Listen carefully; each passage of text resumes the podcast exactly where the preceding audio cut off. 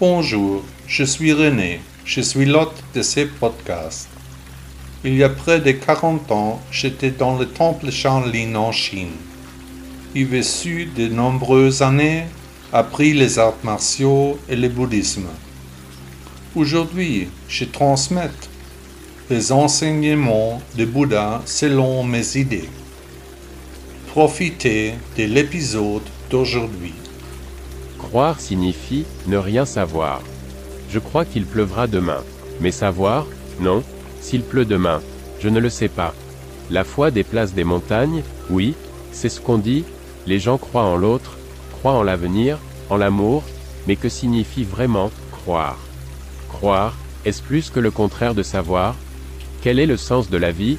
Cette question se pose souvent, différentes doctrines de foi rivalisent pour trouver les réponses adéquates, mais elles ont aussi donné et donnent encore aux hommes des explications, une orientation et un soutien. La formation d'une communauté entraîne toutefois aussi l'exclusion des autres, par exemple des païens ou des non-croyants. Le point commun de la plupart des idéologies est qu'une sorte de médiateur, porte-parole ou prophète, diffuse la doctrine en annonçant les visions du monde aux autres personnes. Et est-il légitime de douter de sa propre foi? Peu importe en quoi l'on croit, la foi est toujours interrompue par des doutes, l'espoir et la confiance sont submergés par les doutes. Le doute fait donc partie de la foi. Chaque personne gère différemment ses questions, parfois tout ce en quoi on croit menace de s'effondrer, différentes expériences font réfléchir plus d'un croyant. La plupart des systèmes de croyance ont une longue tradition et se basent en partie sur les premières confessions de foi. Le bouddhisme se distingue fondamentalement des grandes visions religieuses du monde. Il ne s'agit pas ici d'un système de croyance, l'enseignement du Bouddha n'a pas pour objectif la dépendance à l'égard de Dieu ou des dieux, l'attachement à une instance supérieure, un dialogue dans un rapport de supériorité et de subordination. Dans le bouddhisme, il s'agit des lois de l'ordre du monde, de l'atteinte de la destinée de l'homme. Il ne s'agit pas de foi. Bouddha ne s'est jamais considéré comme un dieu, mais comme un enseignant spirituel. Il a explicitement demandé à ses disciples de ne pas l'adorer, mais d'aspirer à l'éclairage personnel. Le titre honorifique de Siddhartha Gautama, l'appellation Bouddha, qui signifie l'éveillé, indique déjà la particularité de cet homme hors du commun. Ce qui a permis au jeune prince indien de s'imposer si durablement dans la conscience des hommes, c'est l'éveil et la compréhension fondamentale des fondements de la vie qui en découlent. Il n'est pas nécessaire de croire à l'éveil, ce n'est pas une confession il n'est pas nécessaire de vénérer un Dieu tout-puissant. Néanmoins, dans la plupart des temples bouddhistes, des statues sont aujourd'hui adorées. Au fil des siècles, le maître spirituel est devenu un Dieu, les priorités ont changé, les croyants souhaitent des symboles.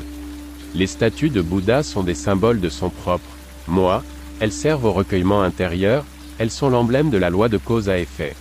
Il n'est pas nécessaire de croire en Bouddha, il suffit de l'accepter comme maître spirituel.